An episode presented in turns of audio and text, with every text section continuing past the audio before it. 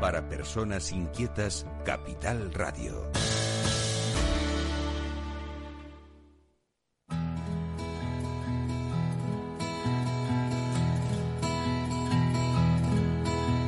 Comienza la caja de Pandora. Al verte sonreír. Al verte sonreír. Un programa especialmente dedicado al mundo de la discapacidad. El niño que ayer fui. El niño que ayer fui. En Capital Radio La 10, cada semana hablamos de aquellas personas que por una causa u otra han llegado a ser dependientes. No, no vendrá y así sabrás lo bello que es. Lo presenta y dirige Paula Romero. Caen Caen mil lágrimas al mar. mil lágrimas al mar. Hola amigos, aquí estamos nuevamente. Quiero felicitar, ya que ayer no, no estuve en antena, y era el Día de la Mujer, pero hoy quiero felicitar a todas esas mujeres luchadoras que han hecho algo para que se progrese en el mundo de, de la discapacidad, porque también a, a las personas eh, con discapacidad hay que apoyarlas, a las mujeres con discapacidad. Y hoy vamos a hablar con una persona que es abogada y que es una profesional que lleva muchos años vinculada a este sector, al sector de la discapacidad y es una mujer, no la conozco personalmente, pero bueno, lo que la referencia que tengo es que es muy luchadora y defiende precisamente a la mujer dentro del mundo de la discapacidad. Ella es Josefa García Lorente y nos, nos habla desde Madrid. Hola, buenos días. Hola Paula, buenos días, buenos días ¿Qué a ti tal? y buenos días al resto de los oyentes que nos acompañan a lo largo de esta mañana. Pues felicitarte por, por, estar ahí, eh, digamos, en primera línea, tratando de que la mujer cada día se haga un, un sitio más en esta sociedad tan dura y sobre todo la mujer con discapacidad, que es la que la tiene, lo tiene más difícil. A mí me gustaría hablar de la justicia y la discapacidad y sobre todo mm, mm, pensando en, el, en la mujer. ¿Cómo, cómo vive, el, eh, o sea, cómo se vive socialmente en España eh, en este ámbito? Cuando me hablas de la justicia y la discapacidad, entiendo, por lo menos por, por clarificar en parte el concepto. El concepto de justicia es un, un concepto abstracto que tiene mucho que ver con el lugar que, es, que- en el que estás, la posición que tienes, em, tu propia convivencia y tu propia mm, ideología incluso. Sí, A mí me gusta más hablar de legalidad. ¿Cómo está la legalidad en España respecto a las personas con discapacidad y en concreto las mujeres con discapacidad? Y si te parece... pues sí, ¿qué le damos la vuelta y le mal? ponemos, Pues, lo vemos desde esa perspectiva, porque, yo, a ver, que yo de, de leyes sé muy poco, entonces quizás el, el tenerte a ti como, como, bueno, como letrada, como abogada, pues supongo que eh, nos va a abrir un mundo de, de oportunidades para conocer cosas distintas dentro de ese, de ese sector. lo, lo, lo vamos lo vamos a intentar. Vamos a ver, eh, realmente en, en lo que es el Estado español, la, el Estado español, y cuando te hablo de Estado español no te hablo solamente de Estado centralizado. Sí que es cierto que mucha legislación tiene mm, contenido de norma básica y se aplica a todo el Estado eh, sin, sin distinción, pero también es cierto que hay en muchos sectores y muchos em, aspectos de las personas con discapacidad en lo que lo que tenemos ya es una transferencia a las comunidades autónomas que son las que se encargan de eh, hacer la legislación, no la básica, sino la legislación de desarrollo y aplicarla. Entonces, eh, bueno, pues mm, desde esa perspectiva, desde la perspectiva del acercamiento del, del mundo del, del derecho a las personas con discapacidad, podemos decir que tenemos una buena legislación.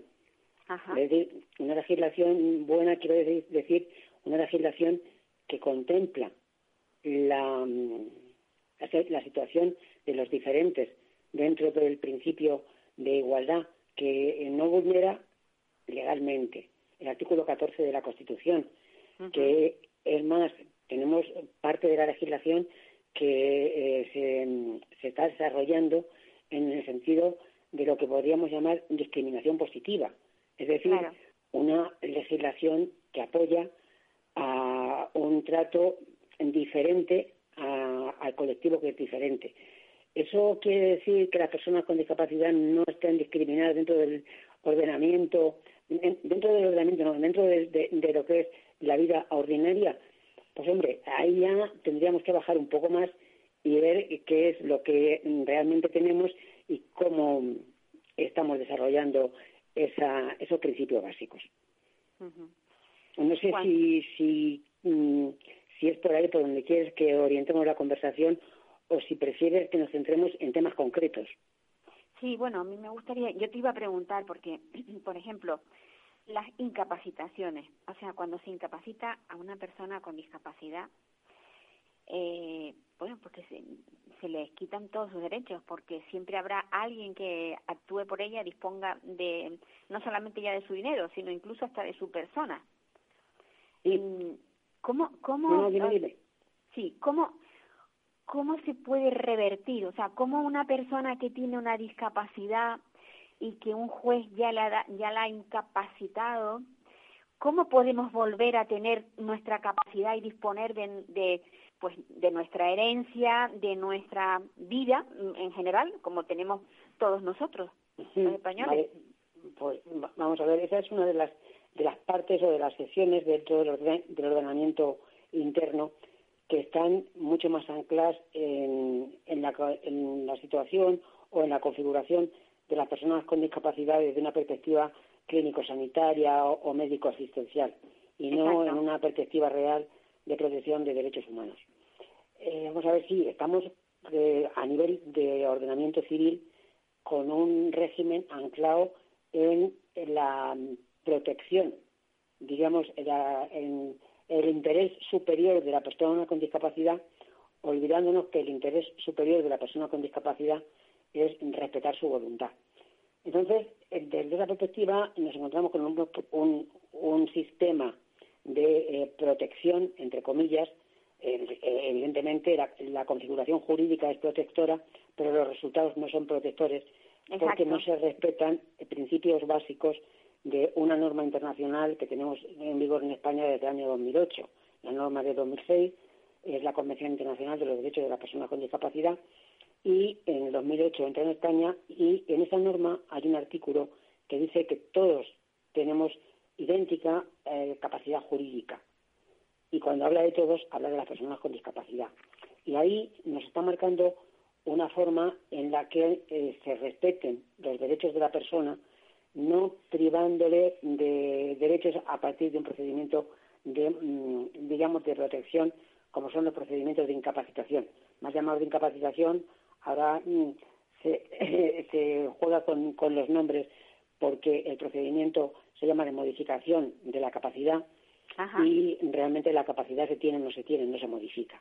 La capacidad, Eh, los procedimientos de modificación de la capacidad que tenemos en este momento pasan por una resolución siempre, siempre pasan por una resolución judicial en la que diga si una persona puede regir su persona y sus bienes por ella misma o necesita el apoyo de un tercero. Y si lo necesita en una intensidad máxima, es decir, con un criterio de eh, sustitución de la voluntad de la persona por la voluntad de aquella que eh, se va a encargar de ella misma, o simplemente lo que necesita es unos, eh, digamos, unos apoyos puntuales. Y entonces estamos hablando de dos, de dos figuras que en este momento existen en el ordenamiento jurídico, que son la tutela, donde eh, a una persona se le somete a la decisión y a las mm, decisiones genéricas o específicas que tome otra persona en su nombre, es decir, se le sustituye totalmente su voluntad, o la curatela, en la que lo que se establece es un apoyo. Eh, es decir, se, establece que otra, una persona eh, necesite para una determinada actividad, no para todas las actividades de la vida, necesite un, una, un refuerzo, alguien que eh, con esa persona, con la persona con discapacidad, decida cuál es la decisión que hay que tomar en un determinado aspecto, en el aspecto económico, en el aspecto eh, sanitario, en el aspecto de la forma de vida. Esa parte es la que realmente tenemos todavía con un anclaje fuera de, lo que es el respeto del principio de no discriminación y el principio de igualdad. Claro, claro. Eh, no, dime.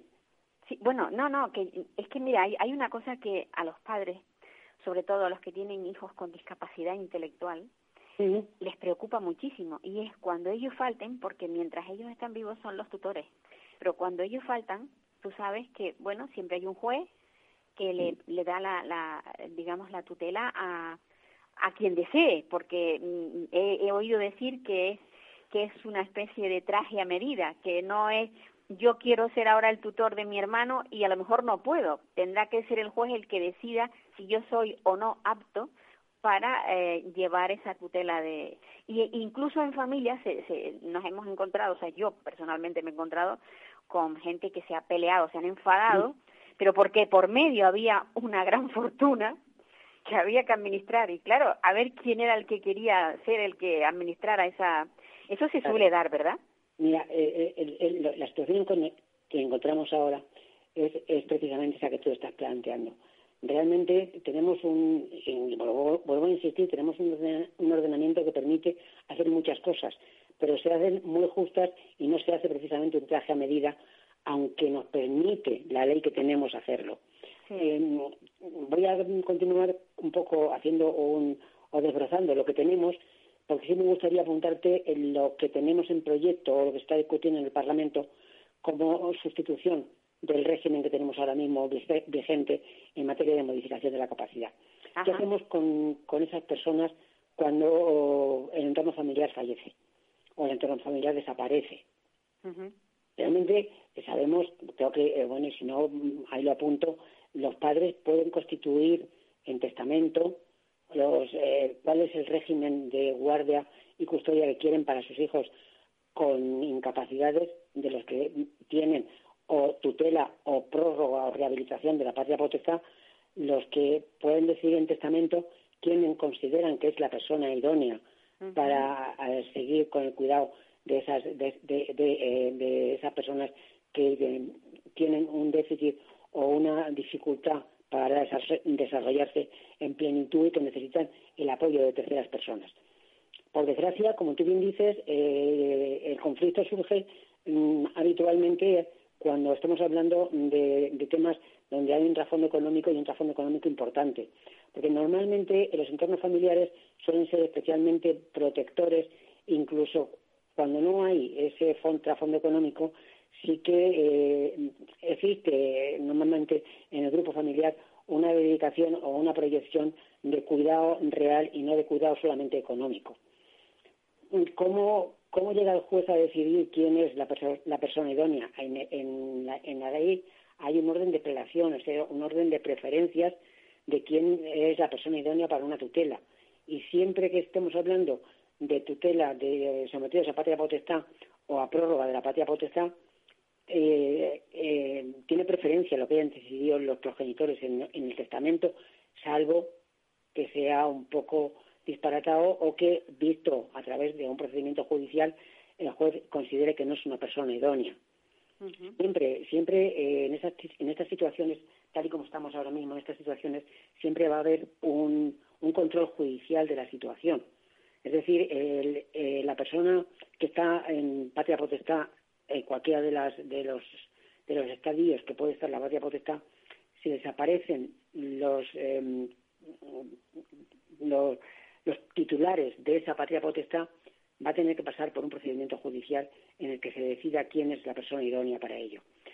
Ahí, ahí, bueno, pues, mm, ahí hay formas de, de, de- de orientar al juez, porque el juez, al fin y al cabo, es una persona que no conoce cuál es la situación de, de esa persona. Claro, Entonces, claro. hay que llevarle al juez lo- los datos eh, suficientes y necesarios para saber eh, que- quién es la persona idónea que puede hacerse cargo del cuidado de la de- del, del presunto o de la persona con, con discapacidad y en ese caso además de eh, todo lo que puedan ser parientes, entornos familiares, ah, pues no sé cómo ha vivido antes y después con los padres, está algo que, eh, que se hace y que eh, los abogados insistimos mucho en la materia, que es escuchar a la propia persona con discapacidad También, claro. ver qué opina en ese sentido, con quién se siente más acogido, más cómodo y quién veces la persona idónea para, para, para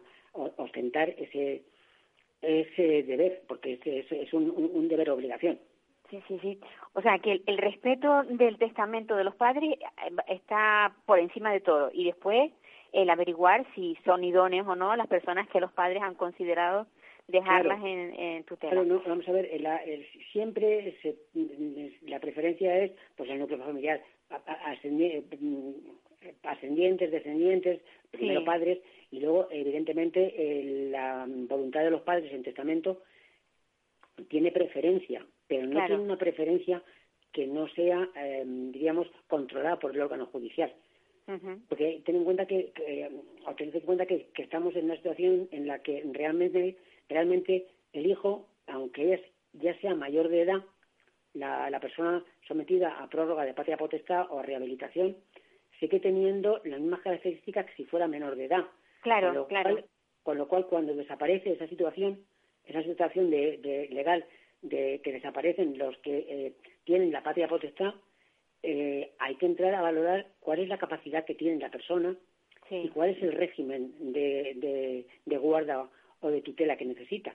Si realmente es una tutela absoluta, como cuando es una patria potestad, o si realmente solamente necesita un apoyo, por ejemplo, para administrar parte de sus bienes y no para claro, todos. Claro, claro. Sí, sí puede, puede tener una vida más o menos independiente, pero luego no, no entiende de, de administrar claro, puede, puede perfectamente eh, estar desarrollando una actividad laboral, estar desarrollando una actividad social con un grupo um, de convivencia y sin embargo puede tener dificultad, pues a lo mejor simplemente para seguir un tratamiento médico. Efectivamente. A lo mejor solo necesita una, eh, un, control o un apoyo para que se siga adelante con ese tratamiento médico. O además, o, solo necesita un control para unos gastos que sean superiores pues, a 300, a 600, a 6.000 euros. Es decir, que, que, que no va a ser em, igual que cuando los padres deciden o decidir que, cuál es el mejor sistema, no, aquí tiene que entrar otra vez y de nuevo la autoridad judicial para decidir qué habilidades tiene esa persona, porque hasta ahora, cuando estamos hablando de procedimientos de modificación de capacidad, más llamados de, más llamados de incapacitación, y ya me gusta llamar sistemas de apoyo, lo que estamos siempre poniendo encima de la mesa es lo que no puede hacer. Y, y, ahí tenemos que pegar el salto, y en eso los profesionales tenemos una responsabilidad importante, es eh, llevar al, al, juez, que es el que va, en último término va a decidir, no qué es lo que no puede hacer, sino qué es lo que puede hacer. Sí, qué capacidades tiene. Eso es, es, mm, mm, poner por delante siempre eh, qué cosas, eh, qué capacidades tiene, qué cosas puede hacer por sí mismo, para qué cosas necesita un tipo de ayuda y para qué cosas puede necesitar una ayuda más, más intensa o más profunda. Sí, una cosa que a mí me sorprende, me, sorprende muchísimo cuando ya se produce esa tutela, esa rendición de cuentas que cada X tiempo hay que hacer según establezca el juez, hay que hacer, ¿no? El, el, tutor. Y a mí hay una cosa que me sorprende muchísimo, y lo digo porque soy tutora. A mí me, me piden anualmente cómo, eh, cómo, o sea, qué bienes tiene Mm, pero no me no me dicen por qué no trae por aquí a la persona eh, con discapacidad a ver qué aspecto tiene si está bien cuidado si está mm, eh, desnutrido si está mal vestido si está entiendes o sea la persona mm, es como si no interesara a la persona sino sus bienes. A mí eso me preocupa mucho. Es que no es así. Es que legalmente no es así. Realmente eh, el tutor el tutor que tiene obligación de rendir cuentas tiene que informar al juzgado de la situación personal y patrimonial, no solo de la situación patrimonial. Tiene obligación legal de presentar informes de cuál es la situación personal. Es decir, informes clínicos, informes médicos, informes de los centros si está trabajando o donde está trabajando.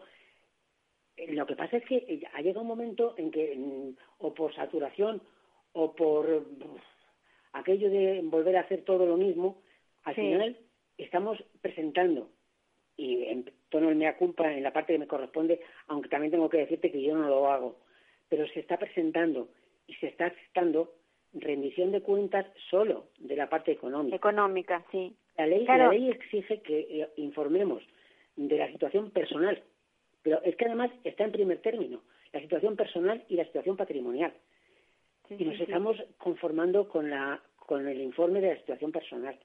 Quizás habría que hacer hincapié habría que hacer hincapié en ello, en que en que en que se volviese a, claro, que, esa rendición de, cuentas no solamente sea económica. ¿Mm? Uno de los sistemas caballos de batalla que tenemos las profesiones, sobre todo de la abogacía, en los procedimientos de, eh, de tutela y de curatela que se están tramitando hasta hoy, es que realmente se están realizando esos procedimientos sin, sin una asistencia letrada, sin una asistencia de, abogado a la persona que se le está sometiendo a ese procedimiento. Claro. Ese es un procedimiento en el que eh, normalmente eh, no lo inicia mm, el interesado, aunque es el que tiene legitimación para hacerlo, y, también tiene la familia. Pero la familia normalmente deriva la responsabilidad de que se haga un procedimiento, que se siga un procedimiento, la deriva en el Ministerio Fiscal. Con lo cual eh, cambia el papel totalmente del Ministerio Fiscal, que es o el Ministerio Público en los procedimientos, y pasa de tener que, estar en la parte de, apoyar las pretensiones del presunto incapaz a ser él el que promueva el procedimiento. Cuando eso ocurre, a la persona a la que se le va a incapacitar, lo que se le nombra es un defensor judicial, que normalmente es el pariente que ha dicho que lo incapacite. Pero no se le nombra una defensa técnica y es un procedimiento, el procedimiento de modificación de la capacidad es un procedimiento judicial que precisa de abogado y procurador. Exacto. Es lo que eh, lo que se llama la, legitimación o la, forma de, presentarte en un proceso. Y ese proceso, por desgracia, en el 90 no sé cuántos por ciento, porque no quiero mm, pasarme de, de dato, se está celebrando sin asistencia de abogado para la persona a la que se le va a modificar su capacidad. Efectivamente. eso, lo conozco, por, eso, por eso quiero hablarlo, porque lo conozco. Entonces, sabes perfectamente de lo que te estoy hablando. Por mucho que eh, eh, incluso cuando el Ministerio Público no ha iniciado el procedimiento y eh, se supone que es el que apoya a la persona con discapacidad, realmente no es una defensa técnica, porque el Ministerio Público, el Ministerio Fiscal, lo que hace en esos procedimientos es defender la legalidad que se le aplica a la persona con discapacidad, pero el fiscal no sabe dónde vive la persona, no sabe eh, qué, cuáles son sus, sus necesidades, cuáles son sus vocaciones de futuro. Es decir, no ha tenido una, una relación personal con la persona. Y de ahí que, que insistamos hasta la sociedad que lo que hace falta es un abogado, es decir, una persona profesional un, representante, digamos, de la persona a la que se le va a incapacitar. Claro, que en cualquier caso, en el momento en que entre un procedimiento de incapacitación en un juzgado, que por ley tuviera obligación el órgano judicial de em, primero preguntar, evidentemente, porque eh, hay muchas veces que también se entra en un procedimiento de modificación de capacidad con personas que tienen posibilidad de defenderse y de ejercer sus derechos designando libremente un abogado. Pero si eso no es así, igual que cuando hay una persona presa, lo mismo. Se, están, se están mm, mm, discutiendo derechos fundamentales y no se pueden discutir los derechos fundamentales de una persona sin que tenga una defensa. Entonces, nosotros, mm, desde el colectivo de abogados, potenciamos a todas, eh, todos los días y a todas horas que en el momento que hay un procedimiento abierto, esa persona tiene que tener un abogado que le defienda, que le escuche y que sea capaz de llevar al juzgado cuáles son las voluntades de la persona. Exacto, exacto. Eso, um, por desgracia, todavía no lo tenemos ni conseguido ni siquiera en el proyecto de modificación de la legislación civil y, y procesal que hay ahora mismo en el, Congreso. Se ha dejado entrever que se va a designar abogado en los procedimientos de jurisdicción voluntaria pero no en el procedimiento tipo de eh, modificación de la capacidad que ya pasará a llamarse sistema de apoyos. No sé si, Paula, si en la medida en que eh, eh, me has preguntado, por, sobre todo por el, tema de, padres y, situación de patria potestad, puede ser interesante conocer el proyecto. ¿Quieres que toquemos el proyecto o prefieres que sigamos con la situación que tenemos. No, yo te hablaba de esto porque hay muchos padres que les inquieta, ya te digo, el, eso, el futuro, porque claro, cuando tienes determinada edad, sabes que tu hijo va a quedarse pues solo y bueno solo si tienen hermanos pues bendito sea y si tienen algún familiar cercano también pero en muchas ocasiones el individuo eh, puede quedarse solo y el quedarse solo es eh, ir o sea terminar en una residencia eh, una, en una institución y también se dan muchos casos de que al final eh, quienes administran sus bienes pues suele ser una fundación que es una, una figura que también está ahí, ¿no? Que protege al, al, al, incapaz. ¿Mm? Sí, las fundaciones tutelares. Efectivamente, las fundaciones. Entonces, bueno, un poco que es, algo que muchas veces me preguntan y digo, mira, me gustaría tratar ese tema porque creo que es importante. Y dentro de dentro de, de, de todas estas, estas legalidades, eh, ¿está más protegido el, el varón que la mujer o, o están por igual? No, a nivel... ¿Tiene necesidades especiales la mujer? A nivel legal están igualmente protegidos.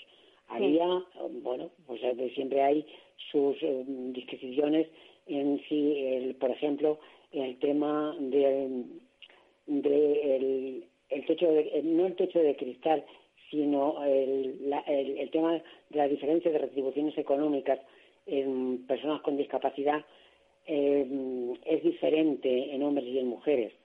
Legalmente no, en la práctica sí. En la práctica el, la, la, igualdad retributiva de las personas con discapacidad también sigue siendo diferente entre hombres y mujeres.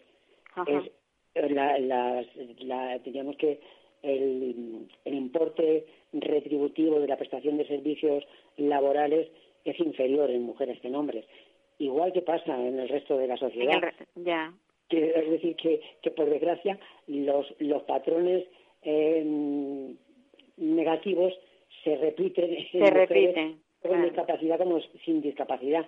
¿Cuál es el problema? Que eh, realmente a lo largo de, toda la trayectoria estás añadiendo, diríamos, un, un índice negativo más, que es, es decir, es persona con discapacidad en el ámbito laboral y mujer. Entonces, si añades ese contenido de mujer al persona con discapacidad dentro del ámbito laboral, pues te encuentras con que sí, que hay una, una diferencia en cuanto al criterio retributivo que eh, no sé, vamos a ver, esa, esa diferencia evidentemente no está recogida en ninguna norma, porque no hay ningún ninguna norma que pueda establecer legalmente una diferencia de retribución entre una persona por el mero hecho de cuál es su, su condición de, género. Pero sí que es cierto que, eh, al igual que en las mujeres normales, la condición de género al final acaba aflorando en una, en una diferencia retributiva en cuanto a pluses y complementos, pues mm, algo similar se, se proyecta en las mujeres con discapacidad. También tienen una diferencia en cuanto a la retribución entre hombres y mujeres a través de unos contenidos diferentes que no son evidentemente los contenidos básicos de las, de, las retribuciones salariales, sino a través de unos complementos que se, que se proyectan de forma diferente sin hablar de género, pero que realmente están haciendo referencia a género. Claro. ¿Que ¿Te has encontrado en alguna ocasión con, con algo que, que, bueno, que muchas veces se sabe, pero que se, pues no se, no se dice? Los malos tratos, por ejemplo, en centros, en residencias, donde a personas por tener una discapacidad intelectual y algún trastorno conductual, pues se les mantiene atados. ¿Es legal tener a una persona eh, prácticamente eh, en sujeción mecánica que le llaman, que para mí es sencillamente atarle? ¿Eso es legal? Las, las, las sujeciones son ilegales. Son legales. Y no hay forma de que eso se termine, porque es inhumano, es inhumano que a la gente se, le, se les ate como si fuera un animalito. Vamos a ver, eh, el tema de sujeciones daría para, para otra intervención larga, larguísima sobre sin, Sin duda, sin duda. Es que me encantaría volver a tenerte. Y como no hay, no hay ningún problema, pero vamos a apuntar simplemente que legalmente las sujeciones no están permitidas. Como mucho hay alguna alguna, ah, digamos, aplicación de sujeción farmacológica para unos supuestos muy, muy concretos. Pero eh, esto nos lleva a una discusión que va más allá y que voy a entroncar un poco con algo que se me ha quedado pendiente antes, que son qué medios eh, eh, personales y qué medios eh, de infraestructuras disponemos para cubrir esa legislación que es muy buena, pero que no llega a cubrirse porque no hay medios materiales y medios económicos suficientes para ello. Efectivamente. Entonces, Pues- evidentemente, eh, a una persona no se la puede atar en una silla, mm, en una silla de ruedas o en una silla normal, porque eh, si la deja suelta se va a caer. No, hay que buscar una forma de mantener la estabilidad de esa persona. Lo que pasa es que para eso no, no podemos hacerlo con un cuidador para 15 personas. Claro, cuando la ratio no está correcta según el número de, eh, de, de usuarios, efectivamente. necesitamos una ratio de usuarios más acorde con la realidad del aspecto físico y orgánico que tiene la persona. Y Josefa, pues, Josefa, evidentemente, po- po- a lo mejor po- la solución no es atarlo en una silla, a lo Sí. mejor la solución es simplemente poder tenerlo en una situación de inclinado o tumbado en el suelo con una, eh, un, un suelo caliente donde no tenga frío y donde pueda desarrollar el mínimo movimiento que quiere hacer. Porque es que en el momento que lo atas a una silla, ya no es que estás vulnerando eh, su, su Todos libertad- sus derechos, ¿eh? libertad, es que estás vulnerando su derecho como ser humano, su derecho fundamental como persona. Efectivamente. Porque Josefa, eh, mm, vamos a hacer una cosa. Eh, el tiempo se me va volando. Es que solo tengo, solo tengo 55 minutos. te, te pregunté Pero por- me gustaría, yo no sé cómo estás tú de tiempo, pero me gustaría volver a hablar contigo y hablar a fondo del tema de las sujeciones, porque porque se cometen muchas muchas mm, crueldades sí, sí, con, en, no- en el, en el tema de la discapacidad, se- sobre todo de la discapacidad intelectual, Sí, en, en claro, es personas que, que, no eh, hablan. Una de las cosas que tendríamos que haber partido que es que hablamos de personas con discapacidad cuando hay mm, personas que tienen discapacidad, pero cada una es una discapacidad diferente. Sin duda. Y entonces darle un tratamiento unitario a situaciones diferentes lleva a, a errores a errores garrafales. Sin duda, sin duda. Solo una cosa que me has dejado antes en el aire que sí que quería plantear, y es el tema, yo corto ya cuando tú me digas, el tema de los organismos tutelares. Eh, vamos a ver, es que muchas veces la autoprotección familiar lo que lleva es a dejar en la más absoluto desamparo a la persona cuando eh, fallece ese entorno familiar. Sí, entonces, eh, bueno, pues eh, es que a lo mejor hay que empezar desde antes, no tanto a estar pendiente de la persona directamente, sino del entorno en el, que- en el que se va a desenvolver y empezar a desenvolverlo fuera del entorno familiar con carácter anticipado, no solamente cuando faltan los sí, mayores. sí, para dejarlos, digamos, situados. Eso es, eso Sí. es. Entonces, empezar a, a pensar que eso que, que creemos que no se puede hacer, como Sí. pueden ser eh, pisos de convivencia, pisos Sí, sí, tutelados, sí, sí. a lo mejor es otra solución que está al alcance de la mano, que podemos hacerla antes de, Pues sí. de pensar y cuando yo no esté, ¿qué pasa? Porque cuando Pues yo no sí. esté, ya, ya Pues- está organizado. Es que, Efe- efe- efectivamente. Josefa, te tengo que dejar. vale, Un, abrazo muy fuerte y muchísimas gracias por participar. De todas maneras, estaremos en contacto y quiero que, que es eso, que nos desmenuces un poco el tema de, de las contenciones porque creo que eh, ahí tengo yo una lucha muy grande. en- cuando a tu disposición, cuando quieras. Podemos abrazo. hablar, tú me, me avisas con un, un poco Con tiempo, sí, lo haré con tiempo. Un abrazo muy fuerte. Vale, un abrazo. Pues amigos, qué, qué lujo a poder hablar con una persona que, que, que domina el tema de la discapacidad y, y por supuesto el derecho como abogada que es. Ahora vamos a ver si conseguimos hablar con, con José Miguel Martínez. Esta es una persona que tiene una, una ligera discapacidad y, y que ha tenido problemas en su trabajo. Espero que, que podamos contactar con él y poder hablar, aunque solamente sea unos unos 10 minutos, porque la verdad que el tiempo lo tenemos bastante apurado. Pero tengo muchísimo interés en hablar con él, dado que lo está pasando mal o lo ha pasado mal, no sé cómo estará ahora, en qué se, se encontrará. José Miguel, Buenas. hola José Miguel, estaba presentándote sin que tuvieras tú presente, eh, diciendo que, que tú tienes una pequeña discapacidad y que has tenido pro, has tenido problemas eh, en, en el ámbito laboral. Cuéntanos qué es lo que has, qué problemas has tenido. Pues mira,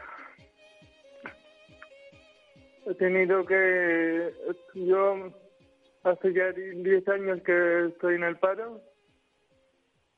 Sí. la primera en, en el año en el 2014 me despidieron porque decían que que era que no podía trabajar porque yo les denuncié porque estuve trabajando estuve trabajando casi año y medio sin cobrar Ajá. al final al final los denuncié y me despidieron y me despidieron literalmente, literalmente. Claro. Y ahora hace poco tuve una entrevista de trabajo en el ayuntamiento aquí en el ayuntamiento del pueblo ¿Tú estás, ¿En qué pueblo estás tú? Estoy en Pilas, viviendo ahora. Ajá. Y me dieron que no podía trabajar pues, debido a mi discapacidad. Porque como yo utilizo, desde hace dos años, esto, utilizo un andador, Ajá. pues me, me dijeron que no que que yo no, no me veía desempeñando el trabajo para realizar. ¿A qué, qué trabajo aspirabas tú? O sea, tú tienes un andador, tienes tienes dificultades para caminar. ¿A qué a qué a qué trabajo aspirabas tú? Pues yo aspiraba a un, a un empleo de auxiliar administrativo y me dijeron que, que el empleo que tenía que hacer era subir, era coger un archivador y trasladarlo al nuevo local que tenía el ayuntamiento y subirlo a una escalera. Yo le dije que sin ningún problema, que yo me las apañé solo. Y que eras Pero- capaz de hacerlo y subir. Pero ellos no se, no que no se querían pillar los dedos por, no ya sé que yo me quillase por la escalera y, así en el total, no, no me, no me contrataron. No te contrataron, porque en ese en ese lugar eh, solamente había escaleras, no había una, un acceso fácil para personas con discapacidad. no- Hay, hay un ascensor, pero ese ascensor no llega a, donde tienen los archivadores. y solamente te iban a tener subiendo y bajando archivadores. Sí, yo Para eso que- querían un auxiliar, para bajar y subir archivadores. Claro, yo tenía que clasificar los documentos, Sí, luego digitalizarlo y meterlo en una base de datos, ajá. pero claro, no me, no me veían a mí para cogerlo acá, subirlo a la escalera, clasificarlo, ordenarlo y demás. Porque tú, ¿tú qué estudios tienes? Yo tengo, yo tengo, yo hice informática de gestión Ajá. Y luego me, luego cuando me despidieron de la, de la Confederación Andaluza de Personas con Discapacidad, me, me estuve preparando lo que es la, la carrera de trabajo social. Ajá. No, ya la terminé, solo me quedé en inglés, pero por lo visto hay una normativa en la, en la universidad que, que las personas con discapacidad estamos exentos. Con lo cual tú tienes tú tienes la- los estudios completos. Sí, tengo el estudio completo a falta de a falta de, del idioma. Y me han ofrecido empleo de trabajador social, pero como no tengo el título, pues no puedo. eh, me han dicho que, que es imposible. Hombre, claro, sin el título no, no vas a poder acceder. Pero ¿y, y cómo es posible que, que estés exento y que entonces mm, e- ese título ya no no te valga? Es, que no lo entiendo, no entiendo que hayas Oh, podido oh. estudiar todas las asignaturas y por por faltarte el inglés, del cual se supone que estás exento, eh, te quedes sin titulación. No, según, según la normativa de la universidad, presentando el certificado de discapacidad, estamos exentos Del idioma. con, eh, del, del, del idioma. Pero eso eso hace que, que no te que no te den el, el título, claro. Claro, No titulas, no titulas. No hay título. Y no puedes trabajar, claro, en, en, en lo que has estudiado. Ya te digo, y ahora estoy... en el José, no José Miguel, ni- ¿tú, tú, te, has- tú te has, has visto algún abogado? O sea, ¿has tratado de, de, de, de alguna manera por vía judicial de conseguir un trabajo? Por vía judicial, no. Quiero decir, el que, el que te hayan rechazado, por ejemplo, en el trabajo ese de los archi- de subir y bajar archivos, es que, es que podrías trabajar en otra cosa. Si solamente quieren a alguien para subir y bajar archivos por una escala, podrían poner un Claro. botones. no lo sé, pero Claro, yo- yo- no una persona que sabe de dije- informática. yo le dije a- al concejal de que, de que yo lo que necesito es trabajar claro, sin duda. y ellos lo que querían es darme una limosna. Yo le dije, yo no quiero limosna, yo lo que quiero es un, un empleo, Claro, porque yo soy una persona, sí, reconozco que soy una persona con, con discapacidad, pero yo estoy capacitada para trabajar. claro, claro. Si tengo ¿Y que te subir la escalera con algún bus, con algún acelerador, yo la sabía de yo para subirla. Claro, claro. Pero bueno, Es una, es, una injusticia total, ¿eh? es una injusticia porque luego tú, incluso yo mm, yo voy a apuntar a ofertas de empleo de, de los centros especiales de empleo que dicen ofertas de limpieza. Cuando ven el currículum, perdona, pero es que no tiene experiencia. O, o, o incluso, yo incluso he ido a la once a pedirle la venta del cupón. Ajá. Y me han dicho en mi propia cara de que no me dan la venta del cupón debido a mi, a mi, a mi discapacidad. Claro, es que la Debi- ONCE es- está especialmente dedicado a personas ciegas y, y tú no tienes. ¿Tú tienes algún problema en la vista? Yo no, No. pero yo conozco a mucha gente con, con discapacidad que están vendiendo el cupón. Ajá. Y cuando la once me ve que yo utilizo el andador, me dice, perdona, pero es que para desde la venta del cupón es, necesita que hay que andar mucho. Hay y que tú, andar mucho. Y, y debido a tu, a tu problema de las piernas, pues no puedes. Digo, perdona. Yo me quedé, no, me quedé, Pues sí. Pues no sé qué decirte, José Miguel. La verdad aparte- es que me encantaría, Laura, me encantaría que te resolvieran esto, vamos que, que esto se te resolviera porque me parece tan injusto que una persona que tiene interés en trabajar, que no quiere ser un, un parásito para la sociedad y que no se le permita trabajar porque va con un andador, no, no lo entiendo, pero bueno. Y, y aparte, Laura, yo, Paula. mm, yo, yo muchas veces, Paula, yo muchas veces, muchas veces yo hablo con compañeros míos sobre el tema de la, del, del problemática que tenemos nosotros a la hora de, en- de- de encontrar un empleo. Y si les decimos que los centros de especiales de empleo no deberían ni, ni de existir, Ya. porque al final No cumplen, no cumplen la misión que no para la, para la que existen. no, no lo cumplen.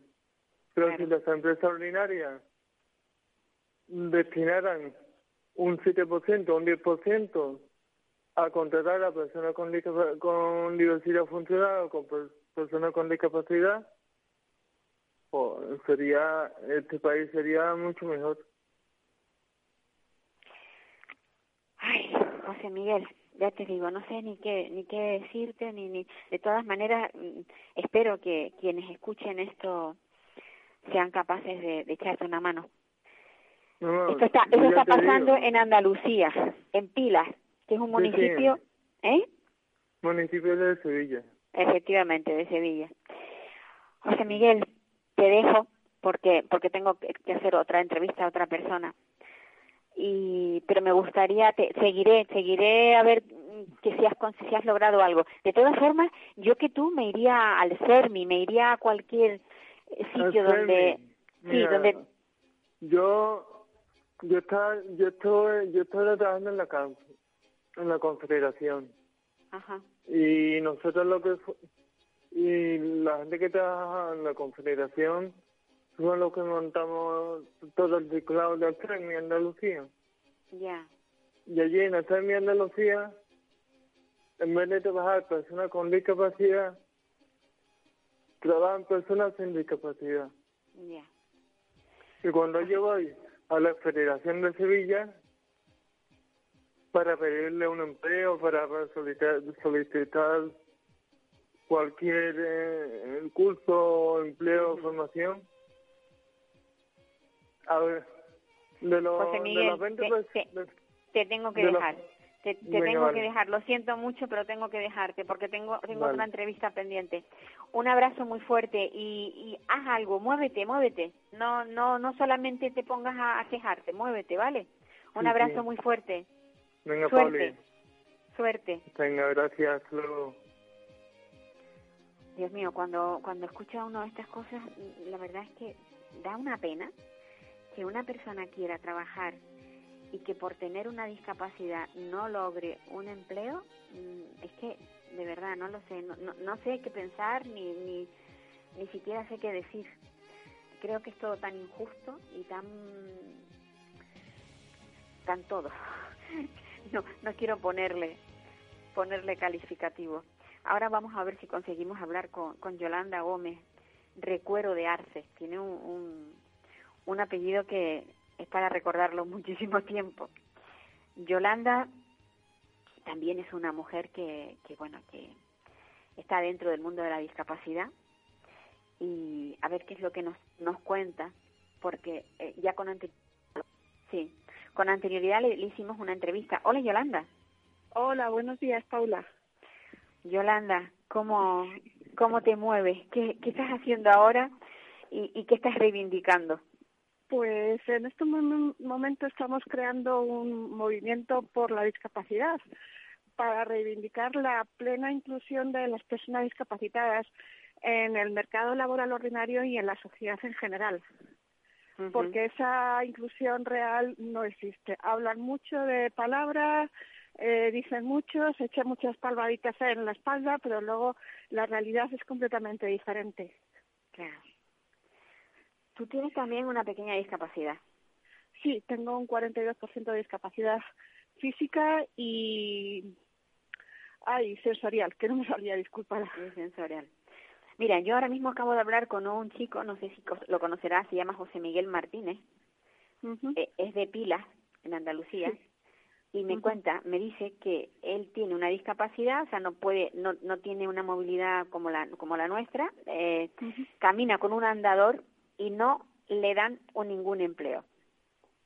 Me lo creo, me lo creo porque porque no no les interesa. Están las ONGs del sector que que hacen muchos programas para las personas discapacitadas, pero luego no lo cumplen, no cogen a personas discapacitadas para hacer esos programas ni tampoco les dan trabajo porque les interesa más una persona que tenga una discapacidad mínima que además reciben una subvención por la contratación, esas subvenciones no están controladas por el, eh, las, las administraciones públicas, no existe ningún tipo de control y luego, claro, les, les es más cómodo una persona que no tenga discapacidad o mínima porque tienen que adaptar lo menos posible el puesto de trabajo. Entonces, esa persona es lógico que no encuentre trabajo, por desgracia. Y es lo que nosotros queremos, por lo que estamos luchando. Por lo que, por una mayor justicia dentro del mundo de la discapacidad. Exactamente. ¿Habéis hecho una plataforma? Eh, ahora mismo está en, en las redes sociales. Sí, sí, Eh, estamos en, en Facebook, en Twitter y en Instagram. Movimiento por la Discapacidad, MPD. Ujú. ¿Qué, qué, qué afluencia de, de gente? ten- ten- ¿a- ¿Cuándo habéis empezado? Pues hemos empezado hace un mes aproximadamente. Y bueno, eh, no es tanto los que nos gustarían, pero poquito a poco vamos creciendo. Somos alrededor de 65 personas, pero necesitamos que se una más gente y necesitamos que también las, las personas que se que se vengan con nosotros pues también se hagan participativas, porque Claro. si no mm, poco podemos hacer. Sin duda. Necesita, necesitáis eh, gente que, que tenga conocimientos, por ejemplo, legales, Sí, que sí, pueda echaros una mano. Exactamente. Porque, porque a, mí- a mí, por ejemplo, en el caso de ese, de ese chico, José Miguel, que acabo de entrevistar, a mí me da muchísima pena, digo, porque probablemente él no tiene el, el, el mecanismo para poder denunciar el lugar en el que mm, ha pedido trabajo le han dicho que no puede por, porque no puede caminar como caminamos nosotros todos.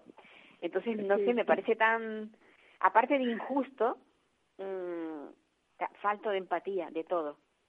Sí, es que es que no hay ningún tipo de empatía. Son empresas que son puramente eh, para sacar dinero, dinero a costa de las personas discapacitadas, que además ya te digo, les costamos muy poquito, por decir mm, cero, por las subvenciones que reciben y, por todas las ayudas que ellos mm, reciben, pero mm, realmente les costamos prácticamente cero. Entonces, claro, luego también se valen de, de la desinformación hay muchísimas personas que no están informadas. Yo he sido la primera. Ahora me estoy informando un poquito porque, eh, por desgracia, he tenido que sufrir en mis propias carnes el maltrato que, que dan este tipo de, empresas. Claro. O sea, tú me dices a mí que en realidad esas empresas, eh, los sueldos que pagan es con dinero del Estado. Sí. Sí, por ejemplo, la seguridad social el coste que tenemos es cero. Y luego además reciben ayudas, subvenciones autonómicas y estatales por, la, por contratarnos.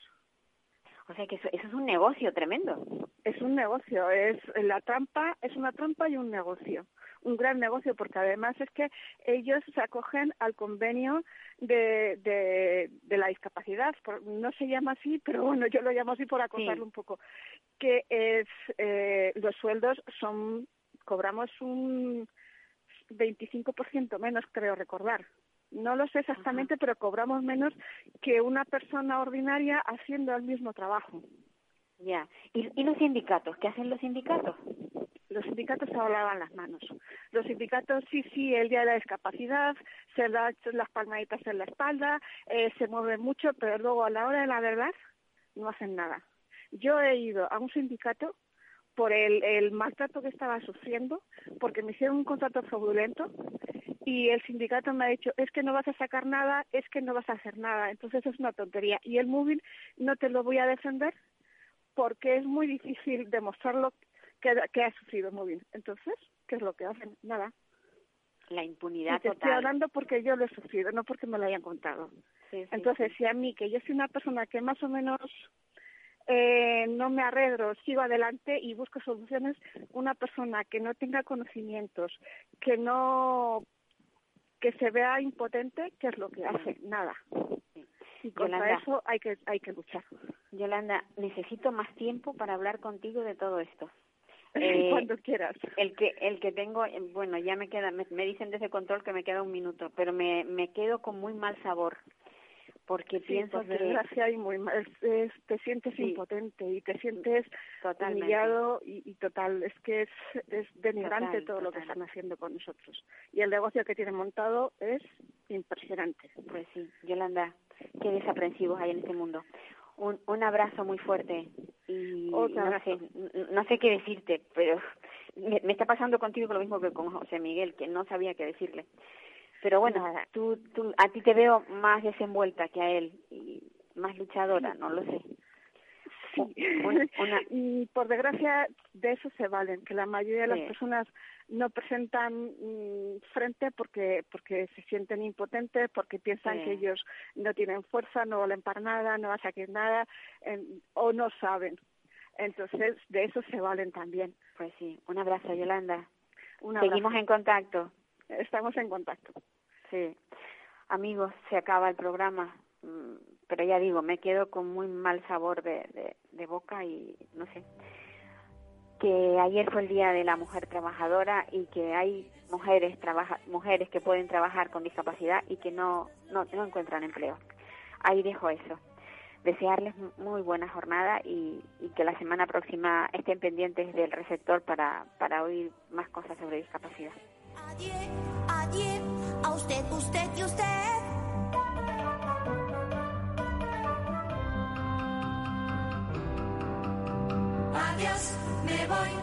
El señor va. Me voy si hoy por fin pruebo el champán. ¿Puedo? No. Me voy, goodbye, olvídense en adiós. Me voy, con un suspiro y un adiós, adiós.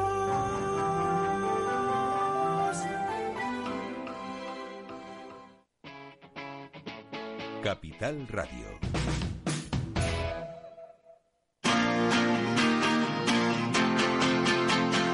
Capital Radio. Música y mercados.